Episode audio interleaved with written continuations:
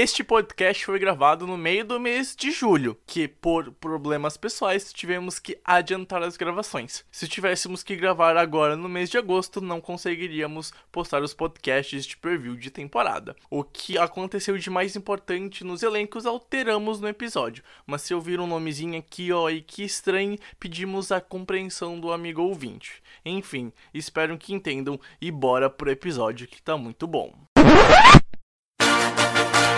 Está começando o The Infocast, o podcast do The Information. Joga pro alto e reza! Oh my God! Davis is going to run it all the way back! Auburn's going to win the football game! Auburn's going to win the football game! Pass is intercepted at the goal line. A vitória do Kansas City Chiefs!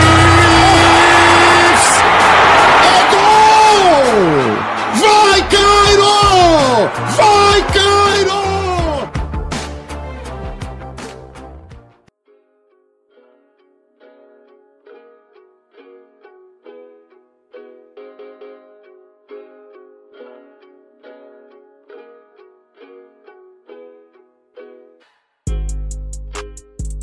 Olá, olá! Sejam bem-vindos, ouvintes do The Infocast. Está começando o último preview de temporada em cast. Chegamos então à oitava e à última divisão, Pedro Matsunaga. Um mês longo, um mês de muito trabalho para nós aqui do site.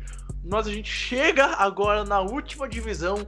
E quando a gente chega na última divisão, a gente chega com aquele gostinho de depois desse podcast vem o podcast de preview da Week 1 trazendo os melhores jogos e significa nada mais nada menos que a National Football League tá voltando, Matsunaga. Tudo certo, meu velho? Fala aí, Bregs, fala aí, ouvinte do Infocast. É isso aí, né, cara? Estamos finalizando os previews aqui, então quer dizer que já tá na porta uh, a temporada da NFL. É, antes dos previews, então um mês antes, lá no comecinho de julho, final de junho, a gente ainda tava com aquele medinho, né, de que a temporada poderia não acontecer. Agora, chegando mais próximo, a gente fica cada vez mais é, certeza de que a temporada vai acontecer, graças a Deus. Então, a expectativa lá no alto para mais uma temporada na National Football League, né, Bregs? Exatamente, exatamente. E não só conosco tá aqui. Guto! Cara, seja bem-vindo. Último podcast de, de análise de temporada que a gente está prevendo aqui, cara. Mais uma honra estar gravando contigo, Guto. Oi, Pedro. Fala aí, Pedro. Então, é. Valeu de novo aí por, tá, por ter me chamado, né? A gente tá aqui hoje para falar um pouquinho dessa divisão maluca que tem o atual campeão da NFC, que é o São Francisco 49ers, time do Jimmy Garoppolo, de Kai Shanahan, Pipoca e companhia. Para alguns é foca, né? É, é, é, então, eu não, eu não tenho como discordar que o Kyle Shanahan pipoca, cara. Eu não consigo, velho. Não tem como. Ah, cara, eu acho que. Calma, ainda é cedo. Ele é um cara jovem ainda e ele já fez bastante pelo, pelo 49ers, tudo bem. Se você pegar o time, você vai ver que é muito de cara de primeira rodada, mas é, eu acho que no contexto geral ele, ele tem uma carreira sólida. Só falta Sim, realmente ganhar, sim. ganhar o título mesmo. Exato, exato. É, Mas vamos, vamos que vamos falar desse, dessa divisão e, cara, tá chegando aí a NFL. Exatamente, tá chegando a NFL e com isso a gente vem terminando nossos previews, enfim. Espero que vocês tenham gostado dos outros sete e que gostem desse daqui. Então, sem muito enrolação, sem muita groselha, afinal, é aquele P de preview mesmo, muito conteúdo, pouca groselha, no mais alto nível. Enfim, a gente vai pros recados e na volta, então eu, o Guto e o Pedro vamos conversar um pouquinho sobre a NFC West. Bom, pessoal, passando aqui para avisar que o nosso site é o theinformation.com.br e lá tem todos os textos em preview que saíram no começo do mês, lá no dia 1 longínquo dia 1 de agosto. Então só entra lá no nosso site que tu pode ter acesso a todos.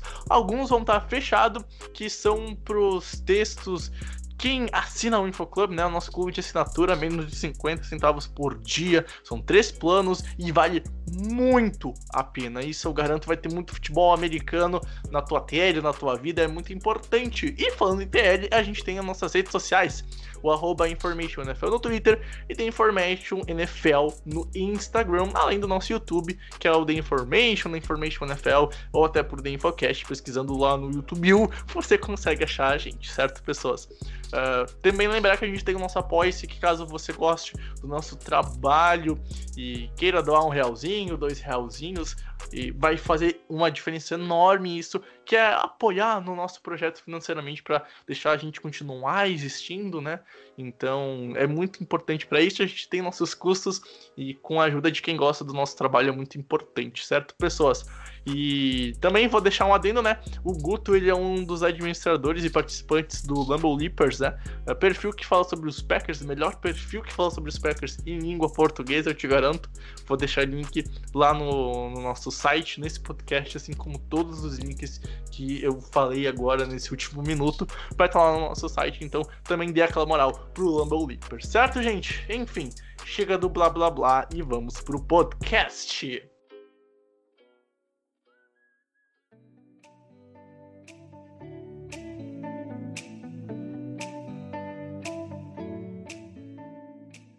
Bom, pessoas, vamos lá então começar a falar um pouquinho sobre essa divisão da NFC, que talvez seja uma das mais equilibradas da NFL. São, um, são times interessantes de se analisar, né? São times que são de médio para uh, top da, da NFL.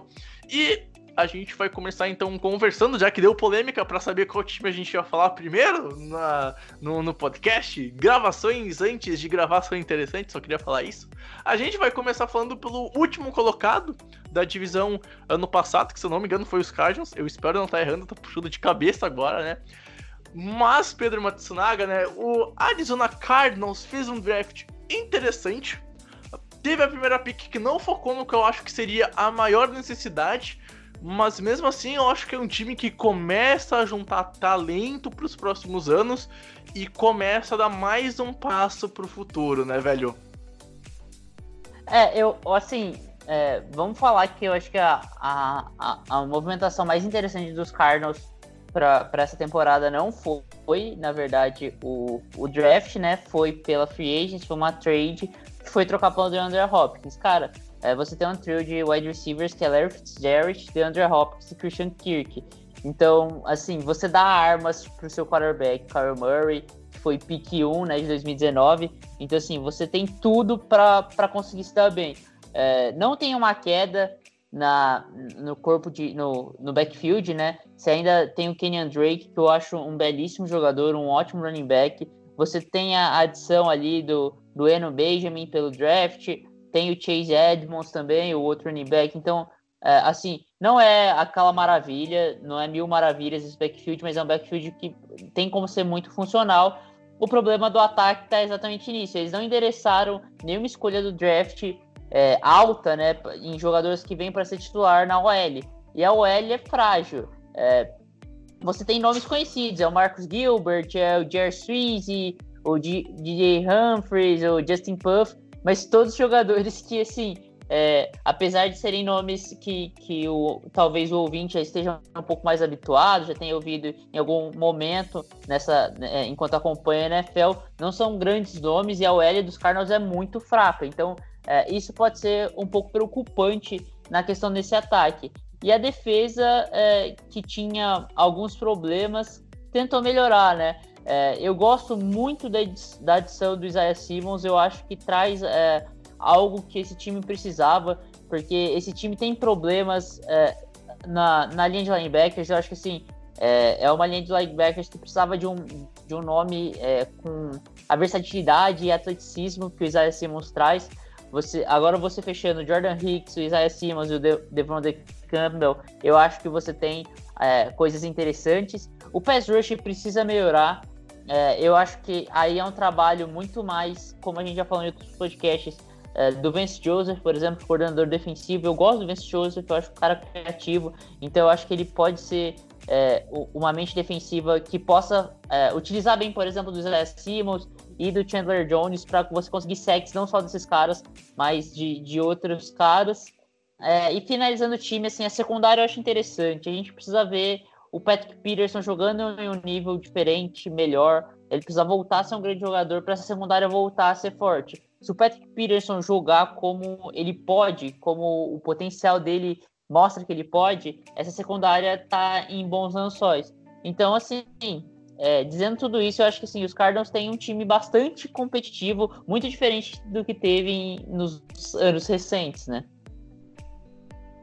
Cara, concordo com isso. Eu acho que um dos pontos desse time, eu até cheguei a fazer texto para o site, né? Uh, e eu falei um pouco sobre essa reconstrução da franquia e como ela está ocorrendo. E que de fato, na minha opinião, vem, ten vem tendo os passos certos na hora certa.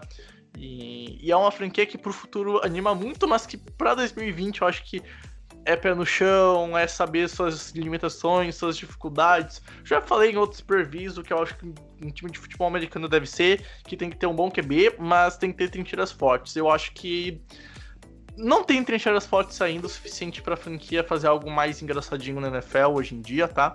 Uh, por mais que eu acho que o time melhorou de um ano pro outro, e se piorar seria um problema porque já era complicado, né? Era o fundo do poço da NFL mas o time melhorou. Eu tenta talvez melhorar um pouco o, a proteção pro Kyler Murray, por mais que eu tivesse, por exemplo, indo de um tackle e não de um, um, um, um safety, né, ou um linebacker, enfim, um cara que é múltiplo, múltiplas funções na defesa e acaba pegando um, um, outro teco mais para baixo do, do, draft, né? Que acaba selecionando o Josh Jones, jogador que vem de Houston. O, o fato é que, assim, cara, a franquia melhora, tem umas skill positions que eu acho interessantes. O Pedro falou bem do grupo de wide receivers. A Kenan Drake foi um cara que se encaixou muito bem no time na, na temporada passada, quando chegou no meio da temporada via troca. Então, a, a franquia tá encaminhando, sabe? Eu vejo o time evoluindo. E o time de fato tem talento. Por exemplo, ano passado o Chandler Jones, na minha opinião, brigou para ser o melhor jogador de defesa da temporada. Então, assim, o time tem talento. Só que no geral ainda é um time desequilibrado, um time que não é forte, que precisa melhorar suas trincheiras e precisa logo para proteger a, a, sua pick 1 de 2019, que é o Kyler Murray. Então, eu acho que para esse ano, Guto, a franquia ainda vai ter muitas dificuldades mas assim como no passado, onde ao passar do tempo começou a ser uma franquia mais difícil de se vencer, eu acho que vai continuar a evolução, só que a evolução ainda não vai ser o suficiente para fazer algo mais grandioso na NFL, dá para se dizer assim, Guto. É, cara, eu acho que o Cardinals é, é, tem uma filosofia muito interessante. Eu gostei do que o, do que o Kingsbury fez na primeira temporada como head coach. Eu acho que o, o, a, o método dele é muito interessante tem, tem, pro, tem probabilidade de dar muito certo futuramente. É um time jovem ainda, com alguns caras mais casca-grossa, como Larry Fitzgerald, o próprio, o próprio Chandler Jones. É, como você, como o Pedro citou aí o, o, no Bregolin, a questão das trincheiras eu acho que é o grande problema. É, concordo com, com, com o Matsunaga na questão do, do Hopkins, eu acho que foi um excelente negócio. É, o corpo de recebedores dele tem, deles tem muita pro, pro, profundidade, além de Hopkins, que o Fitzgerald, você ainda tem o Andy Isabella. É, o próprio Hakim Butler também é interessante. Eu acho que eles carecem um pouco de um Tyrande mais confiável, e isso pode ser uma arma interessante para quarterback calor. O Murray está no segundo ano, ele foi Roy ano passado, né?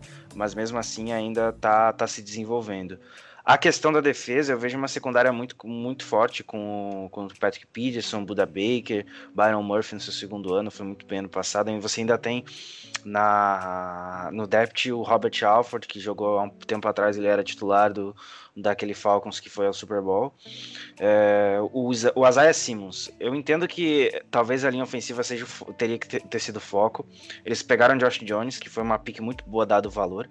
Mas o Isaiah Simmons, ele tava ali, era o melhor da posição dele, era um dos caras que tinha 100% de certeza que ia dar certo.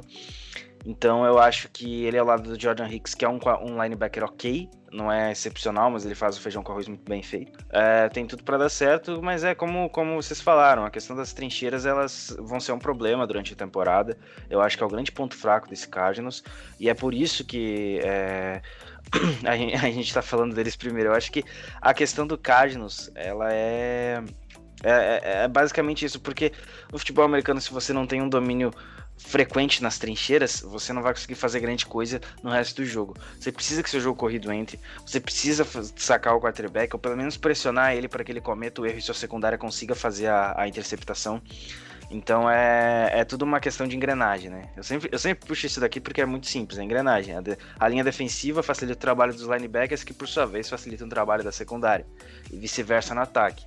A linha ofensiva facilita o trabalho do quarterback, que por sua vez facilita o trabalho dos seus targets, seja wide receiver, seja tight ou até o running back, né? Aí é outra questão que tem running back que recebe. Então acho que, é, no geral, o Arizona Cardinals vai incomodar mais que na temporada passada, porque o time melhorou. E se dá muito em conta adicionar um dos wide receivers top 3 da liga, que é o DeAndre Hopkins. Mas eu ainda acho que, que não briga por playoffs, pelo menos ainda não. Vai incomodar, talvez até incomode mais. E talvez até busque uma vaga nos playoffs, mas nesse momento eu acho que isso tem que esperar um pouco pro Cardinals. Mas vejo muito talento e muito futuro para essa equipe. Concordo com, com o que o Guto fala também. Acho que é questão de filosofia, por exemplo, a primeira pick que foi selecionada. Enfim, vocês conversaram muito bem sobre isso. E para terminar a parte dos Cardinals, eu acho que é uma franquia que briga com os Rams para ocupar a terceira posição da divisão. É uma franquia que vai ser mais difícil de ser vencida do que foi ano passado, porém não significa que ela vai realmente incomodar e talvez brigar para os playoffs. Eu acho que o teto é no máximo do máximo do máximo seis vitórias. Eu acho que com certeza vai ficar entre 4 e 5, tá? E assim ter uma pique alta, continuar draftando bons jogadores que sejam, uh, entre aspas, baratos, né? Afinal, geralmente essas picks mais altas tendem a darem contratos mais caros quando viram free agents. E o time está investindo muito bem via draft, está fazendo um trabalho muito interessante via draft, reconstruindo via draft, não via free agents, que tem algumas diferenças, né? Mas enfim, não cabe muito agora nesse podcast explicar isso. Basicamente afeta o cap no futuro, né? Um fica mais caro, outro não mas eu gosto da reconstrução, porém não é uma reconstrução para fazer títulos em 2020. É uma reconstrução para continuar a ser feita e bem executada em 2020. E de novo, mais importante do que ter vitórias, uh, stats e tal, acho que é a tape. É importante ver esse time evoluir. E se de fato o time evoluir, o Kyle Murray evoluir, continuar na crescente que foi no seu ano de calouro, vai ser um ano vitorioso pro Cardinals. Então, menos stats, menos highlights, mais olho em tape que é o que mais importa para essa franquia em 2019. Para mim, ela briga para ser a penúltima e não ser a última da divisão Atsunaga. E eu chuto 5, 4 vitórias mais ou menos, Pedro. Eu acho engraçado você falou, ah, eu acho que os Cardinals melhoram para essa temporada, aí tem quatro vitórias, que é pior é, é, é, Mas eu assim, entendi. É, melhor em campo, né? Isso, isso, melhor sim, em campo. Sim. Tem que, tem que uhum. fechar isso. Sim.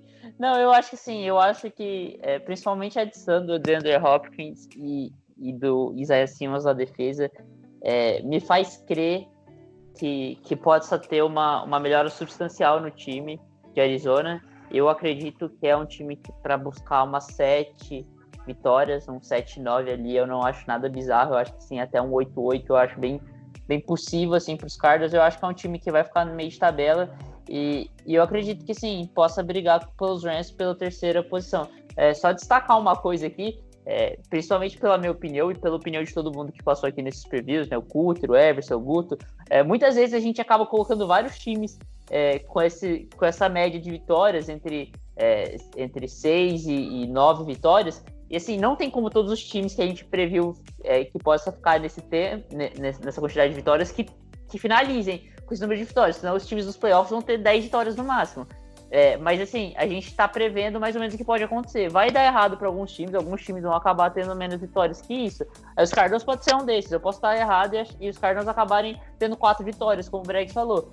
Mas assim, a minha expectativa é que eles briguem pelo terceiro é, spot na divisão. E eu acho que o terceiro lugar nessa divisão é, vai brigar até o final por uma vaguinha de wildcard. Provavelmente ele na semana 13, 14 ainda esteja sonhando com uma vaguinha no wildcard. Cara, eu acho que sonhar com wildcard é bem possível, porque é, tem, tem muito time que vai brigar por wildcard, ainda mais se a gente tá falando da NFC, que é, uma, que é um tiroteio absoluto, é muito time bom numa conferência só, então eu colocaria o Cardinals sim brigando pelo, pelo, pelo nosso queridíssimo pelo nosso queridíssimo wildcard. Eu coloco entre 7 e 8 vitórias. Vocês estão muito pessimistas com os coitados. Eu acho que eu acho que o time tem condição assim de brigar, de brigar pro wildcard. Quem sabe até desbancar o Rams aí.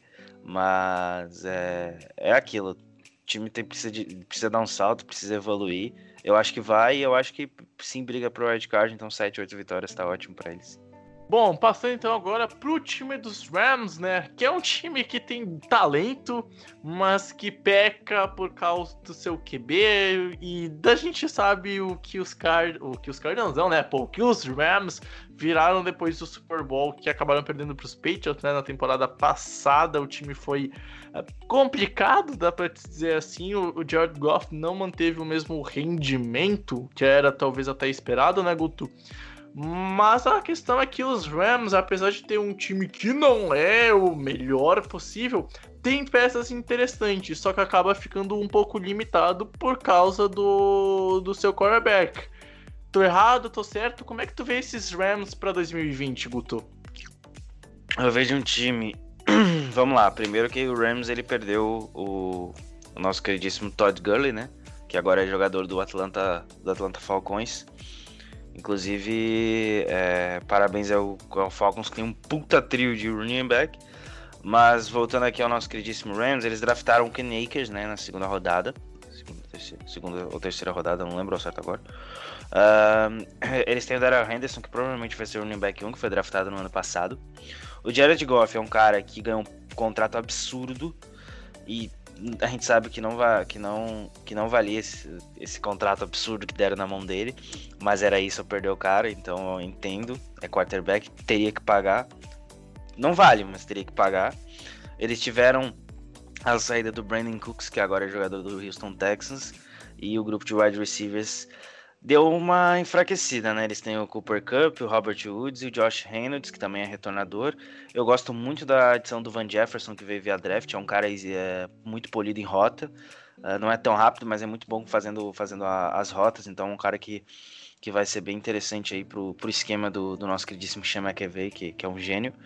A linha ofensiva também, é, o lado direito eu acho muito fraco, principalmente é, com o nosso queridíssimo David Edwards ali, eu acho que é o ponto fraco dessa linha ofensiva. De resto, é uma linha ofensiva ok.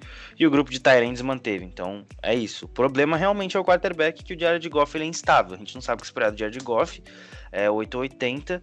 É, há um tempo atrás a gente brincava que ele dependia do Sean McVay para jogar bem, né? Que as leituras eram do McVay, ele só fazia o que o McVay mandava famoso quarterback de sistema, mas vamos esperar para ver. Eu acho que o Goff, não é que eu confio, mas eu acredito que o Goff tem que, tem que se provar em campo e esse é o ano dele, ano para ele fazer isso. Na defesa eles mantiveram o Brockers, tem o, o Ashon Robson ali, né, como nos tackle, tem também o Aaron Donald, que esse eu não preciso falar muita coisa, é só o melhor jogador de defesa da liga nos últimos 6, 7 anos aí, mais até dependendo. Ebuken, é, a, o grupo de, de, de linebackers é, é, fragilizado, o Ebuken é o melhor, mas no geral é um grupo bem fragilizado aí, até porque o, como é, o time do Rams joga em 3-4, o Ebuken muitas vezes faz pressão, então é, é um é um time que carece. Porém, eles, eles trouxeram o Leonard Floyd, né? Leonard Floyd, quem não conhece, estava lá no Chicago Bears e agora chegou pro, pro Rams. Ele foi dispensado. Foi um negócio de momento muito bom pro Rams. É um cara que vai acrescentar bastante. E para mim, a secundária é, o ponto, é um ponto muito forte desse time, né? Tem o Jalen Ramsey, sem comentários. Taylor Rapp, segundo ano, para evoluir mais ainda. Tem o nosso queridíssimo John Johnson, que é um safety muito subestimado na liga, mas é muito bom. E no geral é isso. Ah, e mais uma perca considerável pro, pro nosso queridíssimo pro nosso queridíssimo time do, do, do Rams é o kicker, né? O, o Greg Deleg saiu, não é mais jogador, foi para Dallas e agora eles ainda não definiram qual será o kicker titular. Então é mais uma é mais um problema pro time do Rams, né? Então no geral, eu acho que esse time é, tem uma mente brilhante, tem um staff muito forte. Uh, ainda é não é o mesmo time de dois anos atrás, isso é fato. É, vai brigar com o Cardinals por, por terceira, por terceira, por terceira, terceira posição na, na, divisão. Porém, eu tenho, eu vejo com mais olhos que esse time tem grandes condições de brigar pro wild card. Então, acho que vai ficar por isso aí mesmo. É, primeiro sobre o, o, que o Guto falou do kicker, é, eu acho que assim, sinceramente, se o, o, o Sloman não for o, o kicker titular dos Rams na semana 1, eu vou ficar muito puto. Porque já não se drafta kicker, independente se é no sétimo round ou não. Kicker não se drafta. Agora, você drafta um kicker ele não é o seu kicker, joga fora, aí você tá de sacanagem. É só isso. É a administração Jim Carrey aí. Que, o, que o único que, o, o, único kicker que merecia, eu acho que assim, é um erro esse kicker não ter sido. É, não, o único kicker que merecia ser draftado e que deveria ser pick 1 do draft no geral era o Rodrigo Blankenship, tá? O Hot resto. Hot. Grande o, Hot Hot. O resto, ó, é falho. O cara, eu tenho certeza que o, vai ser o melhor kick da história da NFL, tá? Mas fazer o que, né? Tá. Quem sou eu perto dos caras da NFL, né? Ob obviamente. Pode Fala, falar, Pedro. Não pode terminar. Não, não, obviamente eu queria falar que foi uma piada, tá? Antes que vinha um malucão achando falando sério, né? Obviamente é uma piada, pô, mas é Brasilzão na NFL, né? Vamos ser um fanista um pouquinho, né, pô? o cara é, é um jogador sul-americano que joga de óculos, só isso. É, o resto é resto. Mas assim, eu concordo muito com o, o, o, que o Guto falou. Eu gosto muito desse ataque, particularmente. Eu acho que existem problemas é, na, no, no backfield, principalmente. Eu acho que sim, o Ken Akers vem para ser titular. Mas assim, é, o resto, Malcolm Brown, Daryl Anderson, eu acho que ainda é um, um pouco abaixo. E aí a gente vai cair nessa questão do Jared Goff. E aí eu quero falar assim, o Jared Goff é um bom quarterback, as pessoas estão pintando o Jared Goff como o Trubisky 2.0, e cara, vocês estão pouco, assim, a pior temporada do Jared Goff foi em 2019, e ele teve mais de 4.500 jardas, entendeu? É, eu acho que, assim, o problema do Jared Goff foi mais, muito mais o sistema em volta dele do que o próprio jogador, apesar do Jared sim, Goff não ter sido espetacular, ele, ele lançou muitas interceptações, mas, assim, o Jared Goff não é ruim, é, essa ideia é muito maluca. E, e, aí você vê o resto do ataque, eu, eu acho assim, os recebedores são muito bons, eu gosto muito do Josh Reynolds, o Robert Woods é, é, um cara de uma consistência incrível, e o Cooper Cup eu acho que não precisa nem palavras para falar, é um cara que se consolidou no top 15 da NFL, o Cooper Cup nos últimos anos, foi um cara que vem jogando, é um absurdo, é uma consistência jogo após jogo incrível. É, a gente tem que falar, eu acho, principalmente da OL dos Rams, que eu acho que tem uma, uma mudança muito grande dessa OL dos Rams de 2018 que vão pro para os playoffs, chegam no Super Bowl perto dos Patriots, para a OL dos Rams em 2019 e 2020. A, a OL dos Rams em 2019 foi espetacular em, é, contra o, no, na proteção contra o passe, né? É, é foi a melhor OL é, pro, pro, pro, pro passe, né? Mas é, o jogo terrestre não funcionou. Ele não conseguiu abrir espaço para o jogo terrestre. Isso precisa melhorar. Como? Não, não sei. Mas precisa melhorar porque o, o, ataque dos Rams necessita muito desse jogo terrestre. É, o Jared Goff precisa muito desse jogo terrestre para conseguir funcionar, para essas é, é, jogadas de leitura fácil funcionarem, para depender só da precisão do passe do Jared Goff. como o Guto falou, quem faz as leituras é o Sean McVay. Então, para as chamadas do, do Sean uhum. McVay com o Jared Goff funcionar, o jogo terrestre tem que entrar. Então, isso é necessário para o ataque dos Rams funcionar. Então, eu, eu fico curioso para ver como eles vão corrigir isso. E, e, além disso, eu acho que uma coisa que também importa nisso é a questão de tu ter a queda do, do Todd Gurley, né? Que na metade da temporada que o time foi pro Super Bowl uh, sofreu com lesão e acabou meio que não conseguindo representar, indo a, a, além, e eu acho que isso acaba afetando, porque o jogo TS se passava muito pelo Todd Gurley, e obviamente os Rams não tiveram no passado um running back que seja parecido com o Todd Gurley em questão de produção, porque quando o Todd Gurley estava saudável, ele era assim um dos cinco melhores running backs da NFL e fazia muito o sistema rodar, muito se passava pelo Gurley, e o principal nome ofensivo em campo era o Gurley, porque né, o grande, o grande grande mestre desse ataque era o McVay, Pedro.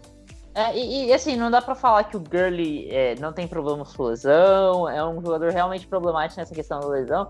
Mas, cara, muito disso também se dá por conta de, da pressão que se colocou em cima dele, sim, da carga de trabalho sim, em cima exato, dele. exato, exato, ele, exato. Ele corria, assim, muito.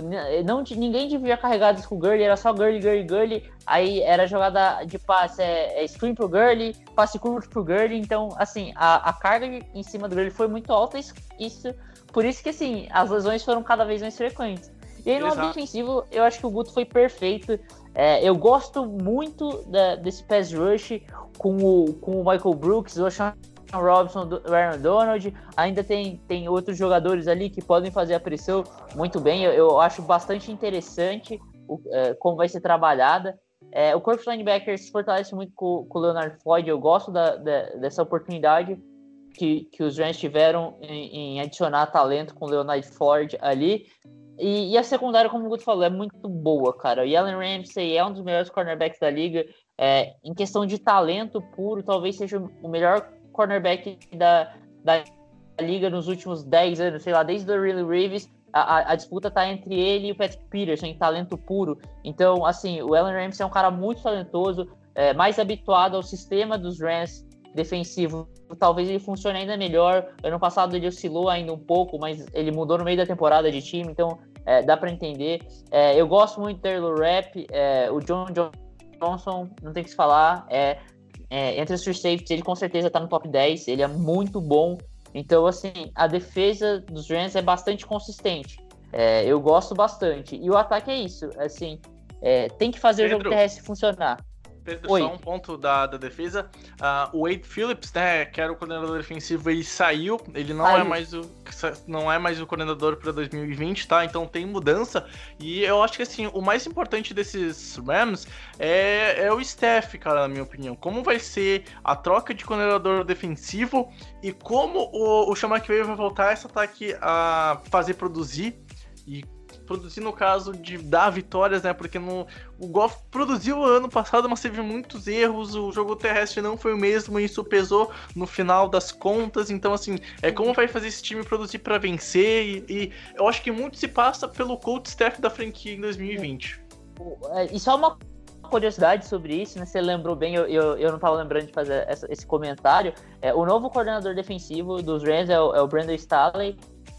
É, para lembrar quem é o Brandon Staley, ele era o, o coach de pass rush do, dos Broncos é, o ano, na temporada passada, e nas duas temporadas anteriores ele era o coach de, de pass rush do Chicago Bears. Então, dois times que tinham o, o pass rush absurdo, que são times que pressionavam muito. Então, eu acho que assim, a, a tendência com o Brandon Staley sendo o coordenador defensivo desse Los Angeles é o, o, o pass rush que mesmo tendo é, nomes não tão espetaculares, Aaron Donald é um cara fantástico, mas tirando Aaron Donald, não tem nenhum jogador estelar. Marco Brooks é bom, o Sean Robinson é bom, mas nenhum jogador é, estelar. Mas a, a, tendência é que o, o, a pressão seja muito forte mesmo, não tendo nomes tão estelares. Então, assim, eu acho isso bastante interessante. Apesar do Ed Phillips ser fantástico, né? A gente não pode sim, tirar todos sim, os méritos sim, que, sim, que ele tem nessa defesa, né? Sim. Enfim, então, para terminar os Rams, né? Uh, eu acho que os Rams vão fazer o que vocês falaram pros Cardinals, tá? De brigar e de talvez conseguir alguma, alguma coisa na pós-temporada. Para mim, os Rams conseguem brigar muito pelo fator de eu consigo ver esse time voltar a ter uma defesa mais incrível do que foi nos últimos anos, por causa da questão da troca de, de, de coordenador, tá? Eu acho que o jogo terrestre pode voltar a dar uma, um, um up na, na troca de running backs. Afinal, no passado, os Rams ficaram refém do Gurley tá saudável ou não. Eu acho que isso prejudicou muito uh, o plano de jogo para a franquia ao longo da temporada de 2019. E assim, eu acho que com o jogo terrestre entrando, eu acho que o, o Goff melhora. E a gente não pode duvidar dos alvos do Goff nas posições de tight end e de wide receiver. Eu acho que os Rams brigam para os playoffs. Eu acho que não vai para os playoffs, tá? Mas vai brigar é, algo em torno de oito vitórias. Talvez tenham, talvez consigam nove, mas sete ou oito eu acho que é, é o que deve acontecer pro, pros Rams em 2020. Enfim, uh, pode dar a tua opinião, Pedro, depois dar o Guto e a gente segue pro próximo time. É, como eu falei no outro, eu acho que é, esses dois times brigam muito entre si, os Cardinals e os Rams pela, pelo, pelo terceiro, a terceiro colocado dessa divisão.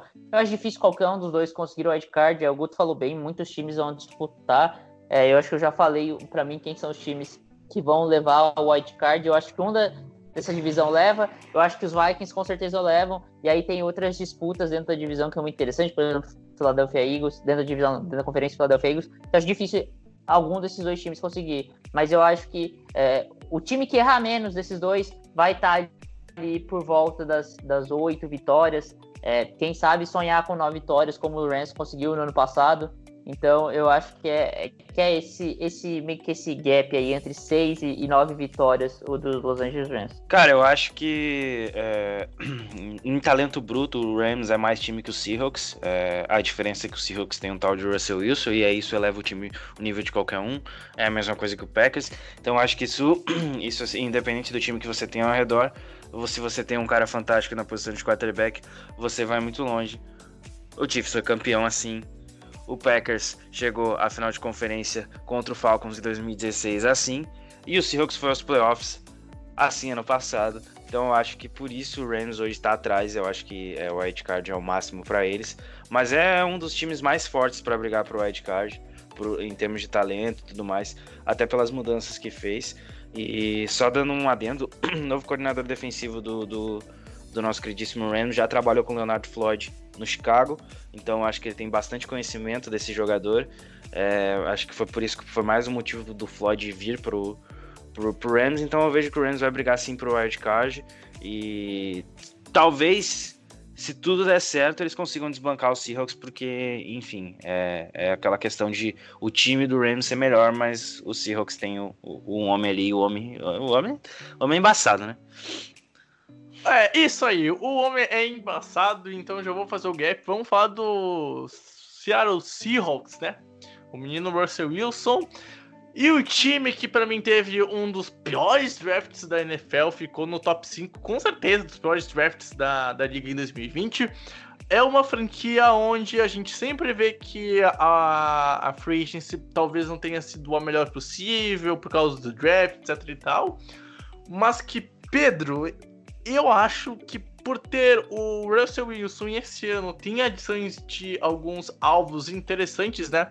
Uh, a gente vê que o Seattle melhorou a posição de, de wide receiver, na minha opinião, né? Uh, tem agora o Philip Dossert, uh, Tyler Lockett, que já tava, o DJ Metcalf, acho que formam um trio interessante. Eu acho que o Seattle Seahawks conseguiu munir o seu QB de armas interessantes e assim, quando tem o Russell Wilson, para mim, eu acho que eu nem penso na questão de brigar com os Rams.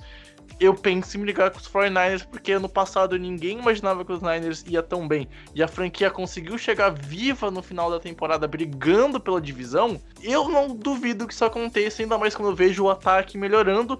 E a defesa do Seattle, eu sei que se começar horrível, vai chegar no meio da temporada pro final, ela vai estar tá engrenando. Então acho que o o Seattle Seahawks é um time interessante que começa talvez mais embaixo, mas faz isso ano após ano e ao longo da temporada consegue levar seu nível. E aqui, se também tem um lado bom de chegar em janeiro ou em dezembro, no caso, brigando, tem um lado ruim que, se vacilar logo no começo e amargurar muitas derrotas, aí eu consigo ver brigando com os Rams. É um time que pode ser 880 nessa disputa, brigar pelo título ou brigar pelo Red Car. Mas de fato, os Seahawks, para mim, melhoram de um ano para o outro, Matsunaga. Cara, assim, é, eu acho o, o Guto falou bem, né, do, dos Rams ser um time mais talentoso que o Seahawks e, e, talvez o Seahawks seja um dos times menos talentosos da divisão. Eu acho que se a gente for comparar peça por peça, talvez o Seahawks seja até menos talentoso que os Cardinals para você chegar nesse, nesse nível. Mas, cara, é, é, isso. Eles têm o Russell Wilson. E, e, e, sim, o time, apesar de ser pouco talentoso, melhorou muito de uma temporada para outra. Você falou de alvos, eu acho assim. Eu tenho a adição do Felipe Dorset, mas é um jogador que assim, vai contribuir, mas não acho que vai contribuir tanto, não vai fazer tanto, uma grande diferença nos corpos recebedores. Mas um jogador que eu acho que tem potencial para isso é o Greg Olsen. É, é um Tyrande que se mantiver saudável, é, e conseguir fazer o trabalho dele, porra, cara, é, é, um cara que o Russell Wilson não teve faz algum tempo na posição de tight é, desde uma temporada do Jimmy Graham um pouco melhor, é, fora isso, ele não teve esse, esse alvo confiável na posição de tight Então, a adição que eu acho que é principal, é, eu gosto da, de mais um ano dessa OL, é, quem, quem conhece já o site, o podcast, os nossos textos de longa data sabe como eu sou defensor do do, Brian Schottenheimer. Eu gosto muito das chamadas do shot, apesar da, de, de, de, reclamarem que ele subutiliza o Russell Wilson. Eu acho que ele potencializa o uso do Russell Wilson. Ele não usa o tempo inteiro porque ele, porque ele não precisa e acaba sendo desnecessário. Mas a OL é uma OL que abre muitos espaços para o jogo terrestre. E isso é muito pouco falado e eu acho que isso é muito subestimado em relação a essa OL do, do, do Seahawks. E, cara, é, o backfield do Seahawks saudável é o melhor backfield da, da, da divisão. É, tem Chris Carson, tem Carlos Hyde, Rashad Penny. Então, é muito forte, sim, no jogo terrestre. E aí, no jogo aéreo, você tem o Russell Wilson. É isso. Eu acho que, sim, tem o segundo melhor quarterback da liga. É, só perde para o Mahomes. Então, sim, é, assim, você tem concordo. um jogo... Você tem um jogo terrestre que... Um jogo terrestre, não, um jogo aéreo que, que assim, é tranquilo. O Russell Wilson, cara, é, ele tem ótimos corredores de rota. O Metcalf não é péssimo correndo rotas como se imaginava. Ele correu rotas de forma razoável para bem. E, e, assim, é uma potência física, uma potência atlética. O, o, Tyler Lockett não tem nem o que falar, é um cara é um, é um especialista em, em, correr rotas. E, e, tem a adição do Philip 7, talvez o Fred Swain, o, o, o, o rookie, é, consiga ter alguma, alguma participação também. Eu acho que na, na, questão ofensiva o Seahawks está em boas mãos. É, e aí a defesa, né? Assim, eu gosto da adição do Jordan Brooks. Eu acho que foi um, um reach absurdo no draft. Não pegaria ele naquela posição nunca, mas eu gosto porque torna o corpo de linebackers do, do Seahawks absurdo. Você, Cara, Bob Wagner. E, é, fala, Brex. E assim, eu acho que, que a questão do, do Seattle defensivamente indo pro draft é que as escolhas são ruins, tá? Isso não tem como tu não falar. Primeira rodada tu pegar um cara que tu poderia pegar na terceira rodada, na minha opinião. E até o Daniel Taylor, né, que foi a, a pick de segundo round, eu achei. Cara, eu acho que não era hora de pegar o cara. Para mim é um jogador que tu conseguiria pegar mais abaixo também, né? Uh, acho que a primeira grande escolha do draft foi para ataque, né? Que foi o, o Damon Lewis, que é guarda do LSU. Enfim, o, o ponto é que as escolhas defensivas dos Seahawks pro, nesse draft, elas acabam não tendo tanto efeito negativo porque o corpo de linebackers do Seattle já é bom, por mais que seja um corpo de linebackers velho e que tem suas origens lá na Legion of Boom, né? A gente tem que, tem que dar mérito sim por um, por um trabalho que é bem feito e são jogadores mais experientes. Eu acho que isso tem que ser falado e tem que ser destacado, porque não dá para duvidar, por exemplo, de Bruce Irving, o KJ Wright, o Bob Wagner, são jogadores que estão há 9, 10, 7, 8 anos na liga. E por mais que não estejam mais no seu auge, ainda conseguem fazer um jogo bom. O meu maior problema, eu acho que com a defesa tá no pass rusher, né? Com a saída do Jadevon Clown, é. cara, não tem pass rusher, não existe, tá? É. Então, assim, é torcer que nesse box a, a, o nível de linebacker jogue muito bem e tem capacidade para fazer isso, para talvez uh, minimizar o não pass rusher existente no Seattle Seahawks. É, eu acho que assim, é, o, o, o, principal para mim aqui no Seattle Seahawks na defesa é, é, é, é, como vai ser trabalhado isso. Eu gosto da adição do, do Jordan Brooks, eu acho assim, o trio linebackers, Bob Wagner, KJ Wright e Jordan Brooks é espetacular. Só que tem esse problema da, da questão do pass rush. Só que o Seahawks ele focou a defesa de uma forma inteligente. É, foi algo que a gente já falou em, em podcasts passados de você se preparar para jogar contra a sua própria divisão.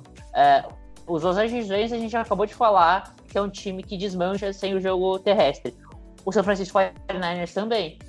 É, a gente viu que quando o jogo terrestre dos 49ers não funcionou, o time, o ataque desabou. Então, é, é, é uma defesa preparada para parar completamente o ataque terrestre de qualquer time que enfrentar. E, e, os dois times que podem ser concorrentes dele dentro da divisão são times que dependem muito do jogo terrestre. Então, eu acho uma estratégia sim, interessante. Sim, exato, e, você, exato. E aí você cita um cara que eu acho muito interessante, que é o Bruce Irving. Eu acho que o Bruce Irving, ele tem algo é, para oferecer que é nessa questão do pass rush. É, é, é, lógico que a gente não pode caracterizar o Bruce Irving só como pass rush, é um cara que é muito é, versátil, eu acho, mas o Bruce Irving é o cara que contribuiu com 8 sacks e meio na temporada passada para lá na Panthers que era uma franquia que tinha um pass rush muito forte, tinha jogadores para dividir esses sacks com ele. Então, assim, é, eu acho que a adição do Bruce Irving é um pouco para suprir isso. Não Sim, supre, concordo, concordo. Vai ter que, vai ter, que ter muita criatividade é, do, do Ken Norton para conseguir fazer o pass rush, a pressão chegar bem, chegar muito forte. Mas, assim, é, eu consigo ver um trabalho. É, eu tenho um pouco de preocupação com a secundária. É, a posição de, de cornerback tem o Shaquille Griffin numa evolução fantástica. Ali pode ser um top 15 borderline, eu acho. Mas o Trey Flowers ainda é um cara que me, me preocupa muito. E o safety ser algo que me preocupa. Eu não consigo confiar no Brad McDonald, Douglas, e, e o Conrad Diggs é um cara que para mim ainda é muito inconsistente. Então, eu acho que sim, isso é um sim, negócio sim. que pode atrapalhar o, o pass rush também, porque mas, a, a secundária não vai aguentar muito tempo. Mas assim, eu acho que o mais importante é, disso é a questão de como os linebackers vão conseguir suprir a, a, pressão quando vir passe, tá? Eu acho que o importante é isso, porque de fato, e talvez se o nível dos, dos jogadores do, da segunda linha conseguir ser tão bom para fazer com que os jogadores da primeira linha consigam fazer o seu papel de chegar lá. Eu acho que esse ano o Seattle depende muito mais dos seus linebackers do que ano passado. E talvez a defesa pode, possa ter uma queda de rendimento com isso, Guto. Cara, primeiramente, é... vocês falaram muito bem do time dos Seahawks. Eu, eu vejo muito do que aconteceu com o Packers nesse time dos Seahawks. Um time que tem um cara fantástico na posição de quarterback, mas que começa a negligenciar o resto do time. E o tempo vai passando, o tempo vai passando e a gente vê que precisa de renovação. Nada contra o Pete Carroll, ele é um gênio defensivo, é um ótimo head coach, um cara muito motivador. Mas às vezes eu acho que daqui a pouco o Seahawks vai precisar dar esse passo para frente e mudar totalmente o staff. Entendo o Matsunaga em defender o Scott Heimer, eu acho ele horrível. É, não é um cara que tira o melhor do seu quarterback. Se você é um coordenador ofensivo e não consegue fazer isso, então você está fazendo errado.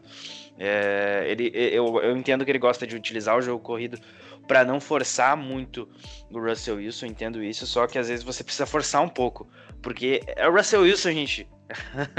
então eu acho que você precisa usar mais do seu quarterback. O grupo de, o grupo de recebedores é um grupo interessante para essa próxima temporada. O Dorset é muito rápido, ele é muito explosivo, então é uma adição muito interessante. Eu não sei o que o Greg Olsen vai acrescentar, tenho minhas dúvidas, mas ele chegou, então é só tem, tem que ver se vai dar certo. A linha ofensiva segue fraca. É, então, e o ataque tem um grupo de running backs interessante. O Carlos Hyde foi uma edição bem, bem interessante a baixo custo. É, é, o último ano de contrato do Chris Carson. E a gente tem o Rashad Penny. Na defesa, a gente tem um time que já está acostumado a jogar no 4, na, na base 4-3, né? Claro que é, é, é só base, gente. Tipo, não existe mais uma defesa que só jogue num estilo específico. Ela tem pacotes de 3-4, tem pacotes até às vezes de só dois jogadores ali na, na linha defensiva, enfim, vai variando muito do, dos pacotes defensivos para cada jogada. Eu gosto do grupo de linebackers, é um grupo experiente, um grupo que já tem, é, já sabe muito bem o que fazer. Vamos ver o que o Jordan Brooks acrescenta, recém-draftado. O draft do Seahawks foi desastroso. E aí na secundária a gente tem ali o Shaquille Griffin, que o, que o Matsunaga falou muito bem, né? Na questão de estar tá em franca evolução, ele está evoluindo muito bem. Eu acho que é um cara que está dando salto a salto, temporada após temporada. E tem o Quentin Diggs que eu gosto bastante, é um cara que estava no Detroit Lions na temporada passada, se, se mudou de cidade, né? Foi para Seattle e é um cara muito seguro ali no fundo do campo. Uh, o McDougald e o Dunbar já são dois problemas. A gente ainda tem o Trey Flowers mais atrás. O próprio Marquise Blair é, é, é, um lado da secundária muito forte, o outro já tem minhas dúvidas. No contexto geral, é um time que depende, uh, diria 80 90% do sucesso de seu quarterback. Russell Wilson se lesionando em 2020 é adeus para os Seahawks nos playoffs. É isso. É essa a dependência do Seahawks e é por isso que eu bato muito de frente com o Rodgers há um tempinho atrás em Green Bay. É, é, muito semelhante, é muito parecido. Então eu acho que o sucesso do Seahawks passa pelo sucesso do Russell Wilson e vice-versa. É um time que a cada ano que passa vai enfraquecendo mais e a cada ano que passa vai negligenciando mais o entorno do Russell Wilson e dependendo mais e mais dele. E isso pode ser um problema futuramente. E sobre é, o pass rusher, para finalizar, cara, sinceramente, se o Jadavion Clowney não voltar, e eu acho que ele não vai voltar, meu palpite é que levar pro Titans, mas é que o cara tá louco na droga, querendo dinheiro pra caramba. Uh, eu acho que essa, essa linha defensiva carece muito de criatividade. E aí a gente vai ver o que o coordenador defensivo vai fazer em relação a isso. Mas é isso. É numa, e, vai, e assim, com o Russell Wilson saudável, na, planejando o melhor, de, uh, projetando o melhor de tudo, esse time bate de frente com o 49ers. Bom, já que o Guto falou a, a, opinião do que o time vai fazer, creio que se ele disse que vai bater de frente vai pegar o wildcard, eu vou na mesma toada, tá? Bate de frente com o 49ers. Pra mim, ele vai como uh, Seed 5, tá? Como primeiro wildcard da, da NFC. E eu já vou aqui deixar até o meu palpite pro último Sunday Night da temporada. Se ano passado a gente teve o 49ers viajando a Seattle para fazer o último Sunday Night, esse ano Seattle viaja a São Francisco para fazer o último Sunday Night da temporada de 2020. E para mim vai ter o peso de quem ganhar ser campeão da, da, da divisão, porque os times são diferentes, mas o peso de tu ter um QB como o Russell Wilson, que para mim é, é é o segundo melhor QB da liga e junto com o Mahomes fazem os únicos dois QBs elites hoje em dia da NFL. O peso do Russell Wilson é muito grande e ele equaliza essa disputa. Ele deixa essa disputa nivelada, apesar de terem tantas diferenças no elenco como a gente vai mensurar agora. E, enfim, mas eu acho que Pedro, o, o, o Seattle vai para a pós-temporada, pode fazer uma graçola. Eu não duvido dessa franquia, mas eu acho que como a gente vê aqui pra temporada regular, Seattle pra mim vai como seed 5. Então, cara, eu acho que assim, é, não dá pra duvidar de Russell Wilson, então em playoffs eu não, não vou dar nem opinião aqui, porque o Seattle Seahawks é, pode ir muito longe. O Patrick Mahomes também não tinha um, um time nada espetacular, o ataque era muito forte, fez a defesa, tinha essas fragilidades e foi campeão do Super Bowl, então é, eu acho que isso é um dos pontos principais. É, eu acho que o Seattle Seahawks ganha a divisão, é, porque, como eu falei, é uma defesa que se fortificou muito contra o jogo terrestre e, e um ataque que eu acho que vai ter o jogo terrestre ainda melhor em, em 2020. Então, é, essa para mim vai ser a chave de ganhar dois jogos contra os 49ers. É, e o Seahawks joga. O Seahawks e, e, consequentemente, toda a NFC West joga contra a, a NFC East e, e a AFC East.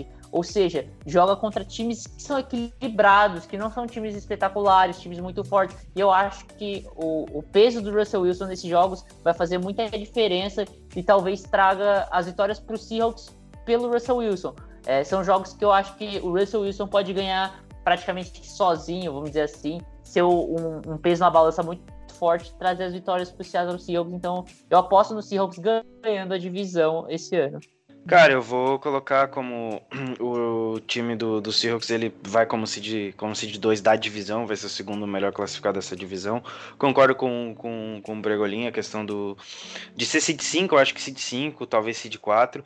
Lembrando que tem mais um time esse ano nos playoffs, né? E sobre o Matsunaga, também concordo que a defesa contra o jogo terrestre vai melhorar um pouquinho. Porém, eu ainda fico nessa de seed 5, seed 6, talvez beliscar uma seed 4 ali. O time é interessante, talvez consiga as 10 vitórias. É, 10, 11 vitórias e brigue com, vai brigar com, com o 49ers até o final da, da temporada pela, pelo título divisional. A gente tem o Russell Wilson, que você perguntou o peso dele, ele tá com 93 quilos, tá em forma, o homem. Então acho que tem tudo aí pra brigar. tem tudo aí pra, pra brigar com, com, com o 49ers, que no papel tem um time mais completo mas que na posição de quarterback toma uma lavada e aí a gente sabe que quarterback faz toda a diferença nessa liga. Exatamente, então eu já vou aproveitar o, o pulo do, do gato do, do Guto para falar sobre os 49ers, né? Que chegam para 2020 com algumas mudanças interessantes. A, a principal dela na posição, na, na, minha opinião, né? É na questão da OL. Tem a, a chegada do Trent Williams para substituir o, o OT que protegeu lá do cego do Garoppolo no passado, do o Joe Staley é uma mudança significativa, mas que para mim mantém o, o, mesmo nível, talvez até leva. Trent Williams, para mim, talvez seja o melhor uh, right tackle da, da, da NFL, né? Left. Mas, left tackle, isso aí, perdão. Left tackle, confundi. left mas assim, né, Guto? A gente tem uns 49ers que é, é, é aquilo, a gente sabe que às vezes é limitado pelo Garópolo, mas principalmente em pós-temporada, acho que esse é o ponto. Mas ainda é o time no papel mais forte para a divisão e entra em 2020 como o, o favorito, muito por conta do elenco tão equilibrado e principalmente de ter um coach staff espetacular, né, Guto? Ah, cara, eu acho que é, é, o Kai Shanahan tá fazendo um ótimo trabalho lá. A gente falou em off até da questão da, da da, da pipoca do Kyle Shanahan, eu falei ali no início do podcast, mas eu acho que o Shanahan ele vem fazendo um trabalho formidável como head coach do 49ers, está acertando todos os pontos, chegou à final de conferência, foi campeão da NFC ano passado, não quero lembrar disso. É, tem um grupo de recebedores muito, muito competente, né? O Dibu Samuel é um cara que cresceu muito na mão dele ano passado no seu primeiro ano. Tem o Brandon Ayuk que chegou de Arizona nesse draft, é um cara que eu tô, tô intrigado para ver, ainda mais nesse ataque. Muito interessante. Tem o Dante Pettis também, é um grupo de recebedores muito forte. Mas o, o, o, que passa pelo 49 se classificar é a evolução do jogo corrido. A gente sabe que é, o, é, a, grande, é a grande arma da equipe. É, não vai ter mais o, o, Mostarda, né? Ele pediu troca, então vamos ver para onde é que o Raheem Mostard vai.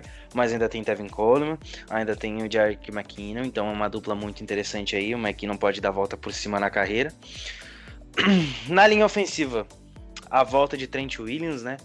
Uh, ele ficou afastado da NFL ano passado, foi trocado para o 49ers e agora vamos ver como é que ele vai voltar após ficar um tempo parado aí. Já está com a renovação, já tá com a renovação assinada, então é um cara que substitui, vai ter uma difícil missão de substituir um cara muito, muito bom, que era o Staley, o Joe Staley, que era um dos melhores left tackles da liga, um cara. Uh, enfim, não tenho palavras para falar o quão, quão, bom foi o Staley na sua carreira inteira e se aposentou. Mas acho que o Williams segura o barco. Como o Pedro falou, um dos melhores da posição. Do outro lado tem o McGlinch e o time vai ter a volta do center titular também. Então acho que no contexto geral, uma linha ofensiva que não perde nada, só ganha com Trent Williams e para finalizar o ataque, George Kittle, sem palavras, né? Um dos melhores talentos da liga.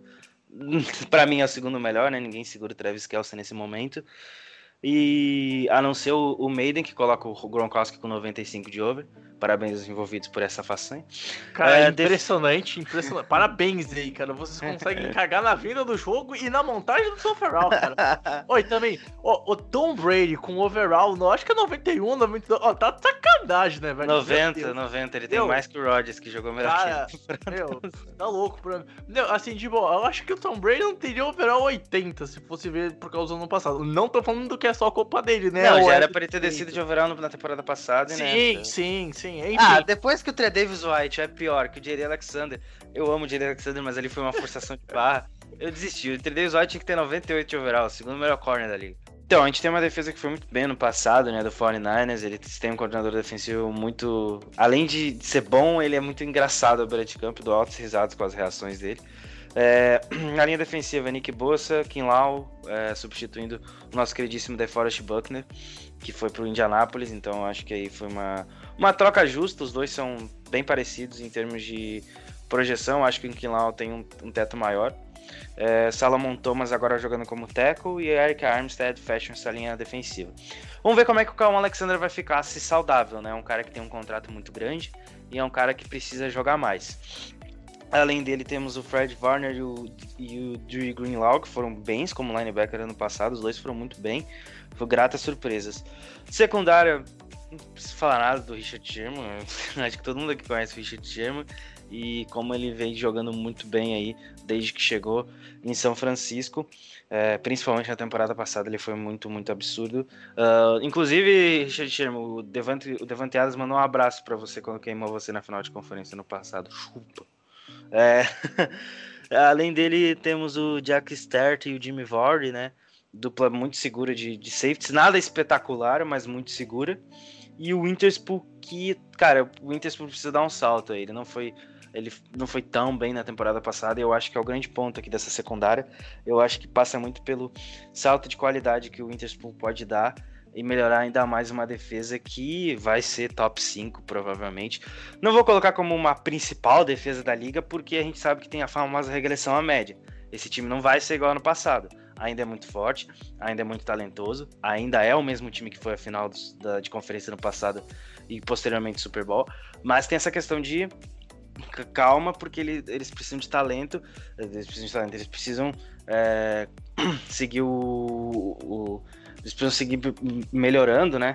Porque todo mundo sabe que de uma temporada para outra muita coisa muda na NFL, é, um, é uma liga muito cíclica, então eu acho que a gente sabe que vai ter regressão à média e o time vai decair um pouquinho do que foi no passado, mas ainda vejo o time muito forte brigando uh, para ser seed 1 da Conferência Nacional.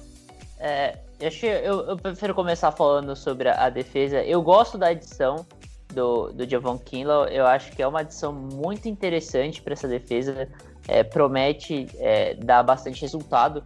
É, eu acho que o teto dele é maior que o do DeForest Buckner, mas eu acho difícil o Joel Kilo na sua rookie season jogar o que o, o Buckner jogou na temporada passada. Então aí a gente já vai acabar tendo um pouco de, de regressão dessa defesa nesse ano. É, o Nick Bosa é um cara que tá de vento em polpa e ele, cara, dificilmente vai ter uma queda de produção.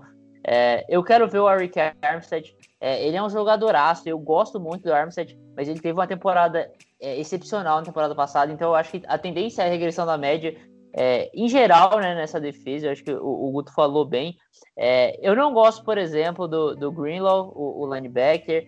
É, ele teve uma boa temporada, mas eu não gosto. Eu acho que Fred Warner é espetacular, com o Alexander, quando saudável, é muito bom. Então, ele precisa estar saudável. Eu acho que assim, é, com ele lesionado, esse corpo de linebackers pode sofrer um pouco. E eu tenho meus problemas com a secundária do, do San Francisco 49ers. É, cara, o Richard Sherman, Richard Sherman, não, ele dispensa comentários. É, ainda é um jogador espetacular. Ano passado fez uma temporada é, grandiosa e eu não espero ainda uma queda de produção do, do Richard Sherman.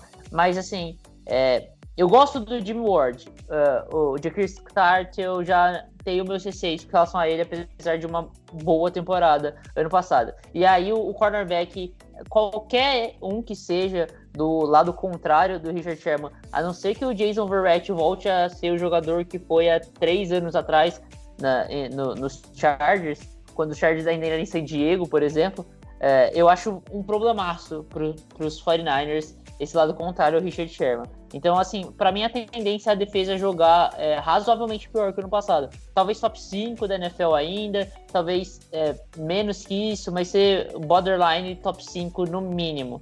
É, e aí o ataque, é, eu vejo problemas no ataque. A, a OL é muito boa, é, cara, mas assim, você perdeu o Stanley é, é, é um problemaço.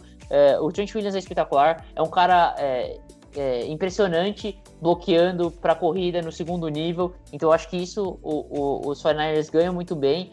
Mas assim, ele tem uma tarefa muito difícil depois de, como o Guto destacou, é, um ano sem jogar. Então é, é algo para se prestar atenção. No geral, é uma OL muito parecida.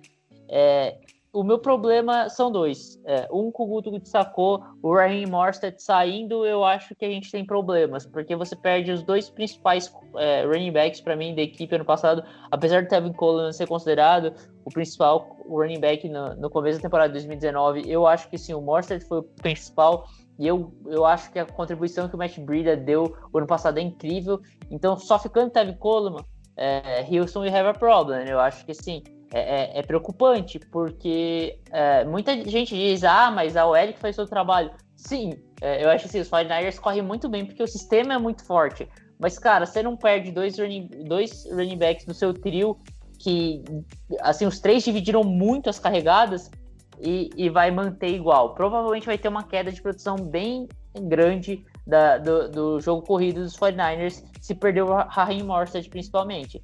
E aí o Jimmy Garoppolo, a gente vai chegar nele. O George Kittle é muito bom. É, para mim é o melhor tight da, da NFL. Eu acho que ele é superior hoje ao, ao, ao Kittle, mas ao Kittle, ao Kelsey. Mas, assim, eu vejo problemas no corpo de recebedores, porque, sim, o Dibu Samuel é um cara extremamente versátil, é muito veloz, é muitas jardas após recepção, mas ele não é, não é um recebedor tão confiável como o Emmanuel Sanders. E o Brandon uhum. Ayuk também não.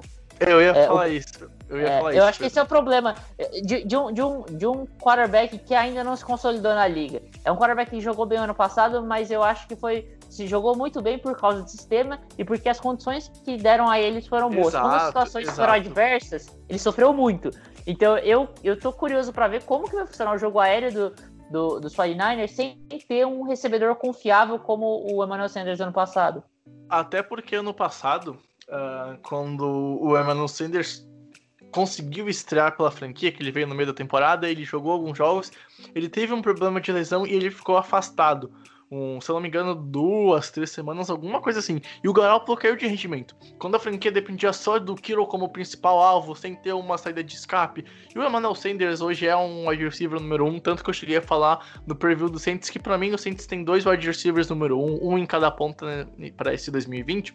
Os 49ers acabam perdendo um grande alvo que já é experiente, que tem experiência em playoffs, que é, é um cara decisivo, que não costuma fazer muitos erros, é um cara que não drop e tal.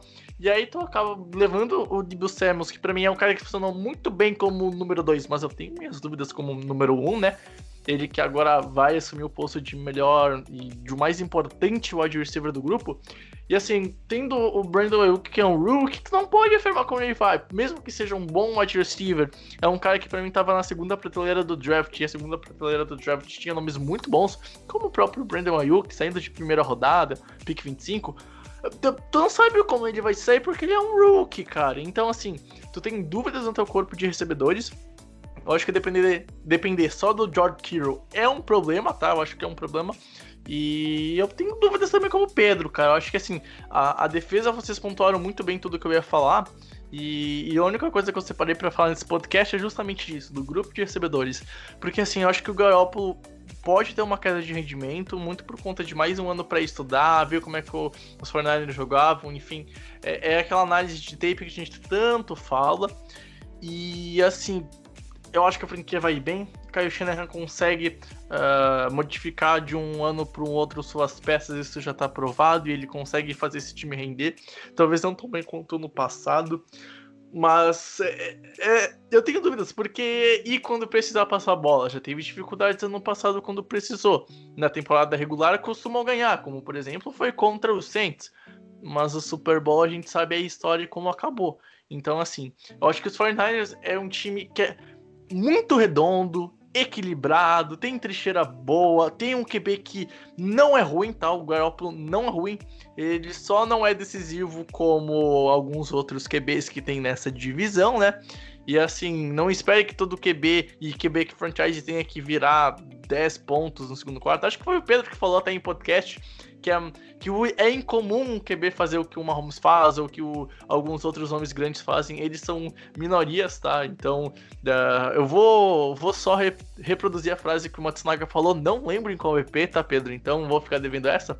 Mas é uma frase de autoral sua, de autoria sua.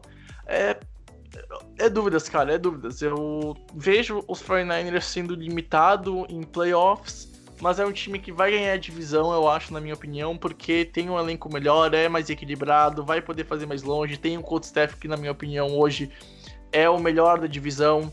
Então, vai ir para a pós-temporada, vai para uma final de conferência americana, talvez. Uh, hoje os 49ers, para mim, brigam pela Seed 1, Seed 2, e lembrando que só a Seed 1 pega bye, isso é um fator importante. Então, assim, eu vejo o Seattle, brig... o Seattle e os 49ers brigando pela divisão. A briga vai ser igual, porque o QB é tão surreal de bom que ele equilibra essa disputa com um time que é tão equilibrado com os 49ers e dá uma disputa boa de dois times tão diferentes. E daí é tão legal ver os jogos como foi no passado, quando a gente teve um jogo acabando a uma jarda da endzone e o outro indo para overtime. Então é um embate legal, mas para mim os 49ers levam a vantagem na temporada regular por terem um elenco melhor, um elenco mais profundo, terem todas, em todos os grupos de posições, tem nomes que merecem atenção, por mais que, por exemplo, o grupo de wide receivers não seja o melhor, tem que ter atenção com o Debo Samuels, que é um cara que se tu deixar um pouquinho livre, tu vai ser punido. Então, assim, é, é ver como é que vai continuar o jogo terrestre, como OL vai vir para esse ano, principalmente, e o, como o Garoppolo vai se sair no jogo terrestre. A defesa eu não tenho tantas dúvidas, de verdade. É mais que um ataque. E assim, o Garoppolo precisa dar um passo a mais. Porque enquanto o Garoppolo não dá esse passo a mais, a franquia não vai brigar pelo Super Bowl, na minha opinião. Porque quando precisar dele para ganhar o jogo, vai ficar complicado. E a gente fica naquilo que acaba sendo um QB que não limita durante grande parte da temporada o teu jogo, mas que na hora mais importante limita. A questão é, eu consigo ver o Garoppolo evoluindo e dando esse passo além na hora que precisa. Precisa ter paciência. Mas é aquilo, até quando vale a pena e se de fato vai acontecer. Então os 49ers é um time que eu vejo indo longe. Para mim esse ano não vão pro Super Bowl, tá? Podem chegar numa final de conferência, mas como aqui a gente vai e prevê mais certa temporada regular, para mim leva a divisão. Para mim é, é, é Seed 2, Seed 3, talvez. Acho que Seed 1 não vai acontecer esse ano, tá? E assim, é, é um time que tem que ficar de olho. Mas é aquilo, pra temporada em janeiro, tu tem que ter algumas ressalvas, Pedro. É, como eu falei, eu acho que, que, o, que os 49ers acabam, acabam sendo segundo colocados nessa divisão. Eu aposto na primeira seed do Card, ou seja, seed 5. É, eu não vejo os 49ers sofrendo muito, mas eu acho que assim, é, dois pontos. Eu aposto no Seahawks ganhando os dois jogos contra os 49ers esse ano, né? E, e também acho que os 49ers podem sofrer um pouco mais por ter um calendário ligeiramente mais difícil, né? É, os 49ers é, jogam, por exemplo, contra o New Orleans Saints, o que causa uma dificuldade um pouco maior, por exemplo, para a equipe. É, se eu não me engano, eles jogam com o Green Bay Packers também essa temporada. Então, assim, é, são jogos mais complicados. Eu apostaria em duas derrotas para os 49ers nesses dois jogos. Então, é, eu acho que por isso eles acabam ficando com a CD 5. Nossa, fiquei até feliz agora você apostando derrota contra o Packers. Evoluiu meu aí. É, lembrando, só lembrando a todos aí que saiu aí os vocês podem procurar, né? Eu não lembro se tem algum site específico, mas dá pra ver a, a, a qualidade dos calendários, tipo, qual, quais são os calendários mais fáceis e quais são os calendários mais difíceis. E isso impacta diretamente na temporada. Eu não lembro qual que é a do, do 49ers, eu só sei de cabeça do Packers, mas isso não vem ao caso agora. Então, fica a dica aí que o que o Matsunaga falou faz muito sentido em questão de calendário. O calendário pode ser um problema para qualquer time buscar playoff. Né? A gente embasa muito na questão do elenco, da divisão e tudo mais, mas os calendários também são uma coisa que faz time ir para playoff como faz time ficar fora de playoff. É, Concluindo então, eu também concordo com o Pedro, eu acho que vai, vai, com o Pedro Bergolinho, eu acho que vai sim o Fortnite ser campeão dessa divisão, mas eu não acho que vai ser Seed 1 né, da, da NFC. Vai brigar por Seed 1, não quer dizer que vai ser Seed 1. Então eu coloco ali como uma Seed 2, talvez, muito no máximo. É um time que vai ter a famosa regressão à média. É, é um elenco muito fechadinho. Eu acho que até as posições que, tipo, você já tem um, um, uma definição muito boa dos titulares, você ainda tem peças muito importantes, como o DeFord sendo reserva do Eric Armstead, o próprio Verrett na secundária. Você tem o Travis Benjamin no grupo de wide receivers que pode ser interessante a longo prazo, o próprio Dante Pets que eu falei. Então acho que no geral é um time que tem tudo para ser campeão divisional de novo, mas que vai ter vida muito mais dura do que foi ano passado e vai sofrer mais. E aí esse sofrer mais afeta talvez o psicológico da equipe, daí quem sabe desencadear aí uma reação em cadeia e o, e o time até ficar fora de playoffs. Mas nesse momento, o time, o 49ers para mim é campeão divisional e briga pro Seed 1 no, na Liga Nacional, que dado o que foi ano passado, esse ano a Liga Nacional eu vejo com um degrau abaixo do que estava no passado. Acho que os times pioraram em relação a isso. Alguns times mantiveram, mas outros times pioraram, como é o caso do Seahawks. É isso. E só funciona dentro, tá? Uh, o Guto falou Liga Nacional, né? Entenda por Conferência Nacional, tá? Já vou deixar o link que o Guto participa de um belo podcast de MLB, né? Que daí é Liga Nacional. Ah, eu tô. Eu tô todo, todo, é, o cara. É muita, é muita competição pra mim, cara. É muita competição é, pra o, mim. O cara manja de tudo. A gente tem aqui um especialista em vários esportes, pô, tá louco. Então, uh, vale lembrar do podcast. É... Como é que é o nome, Guto? Já Rebatida. Tá é isso aí, o podcast Rebatida do Famo da Net, um, o melhor podcast, na minha opinião, de língua portuguesa sobre beisebol. Então vai lá, dá uma conferida que o Guto participa, dá os seus pitacos lá.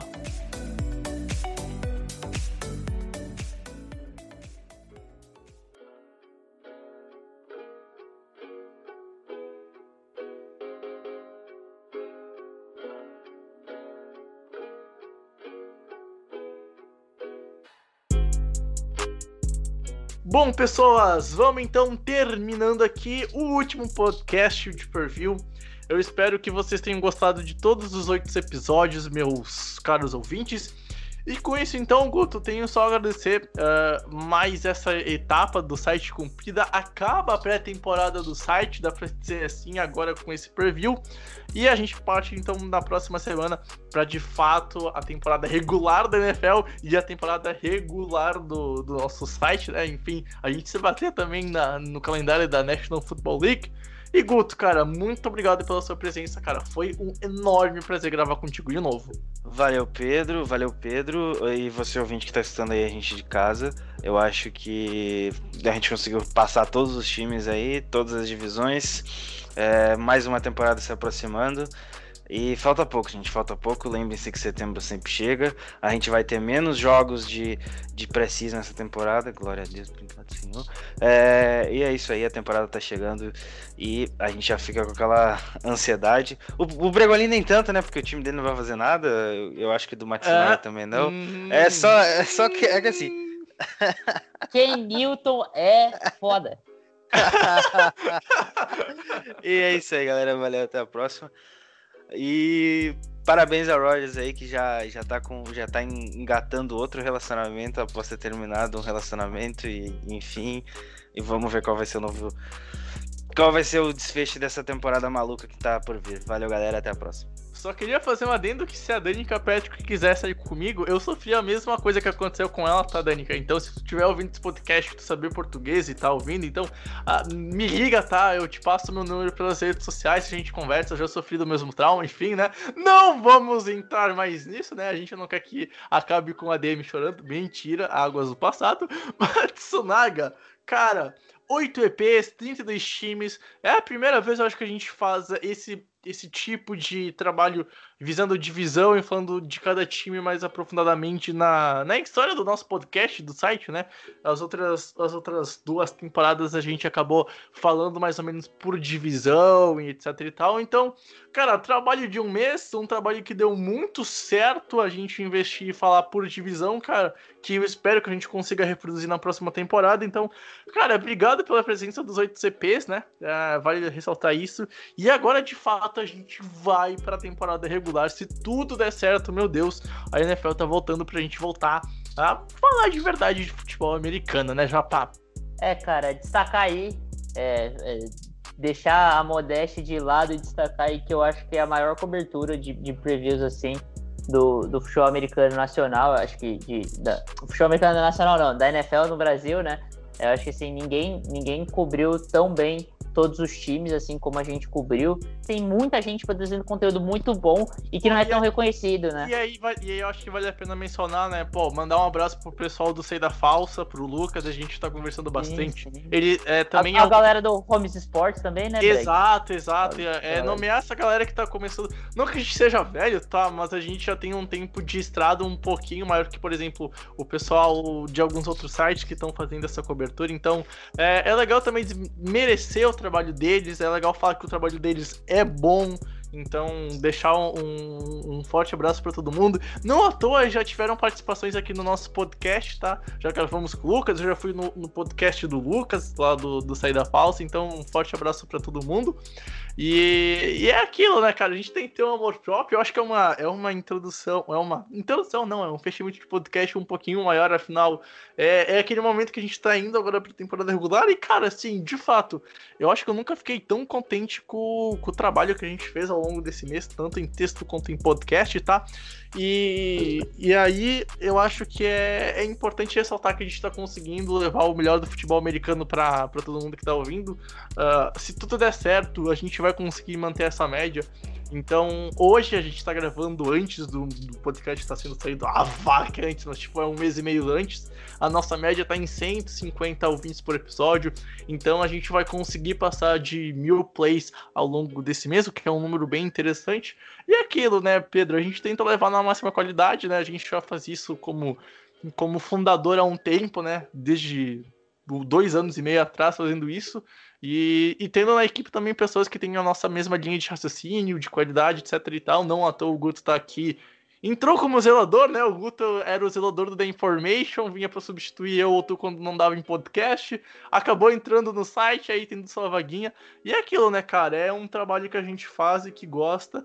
E, e, que tem que ser reconhecido por estar nesse meio mais uh, underground, esse meio mais uh, não tão famosinho, porque não é só de coisas boas que vive lá em cima. O, o nosso meio, o nosso patamar, assim, é, produz coisas muito boas e às vezes até mais boas do que alguns sites maiores, algumas coisas assim. Então não é só de cima que tá o conteúdo bom, tá? Eu acho que do nosso meio e, e de pessoas que também estão começando agora também que tem que dar algum valor, eu acho importante fazer uh, essa abertura, porque senão vai ficar aquela coisa chata, que é dois, três sempre lá em cima E não é assim, né? A gente já conseguiu também, por exemplo, gravar com o Rafael Martins, cara, muito gente boa que abriu as portas para vir gravar com a gente, etc e tal. Então é legal, dá para ver que pelo menos a gente vê que todo mundo vai ajudando um outro a crescer.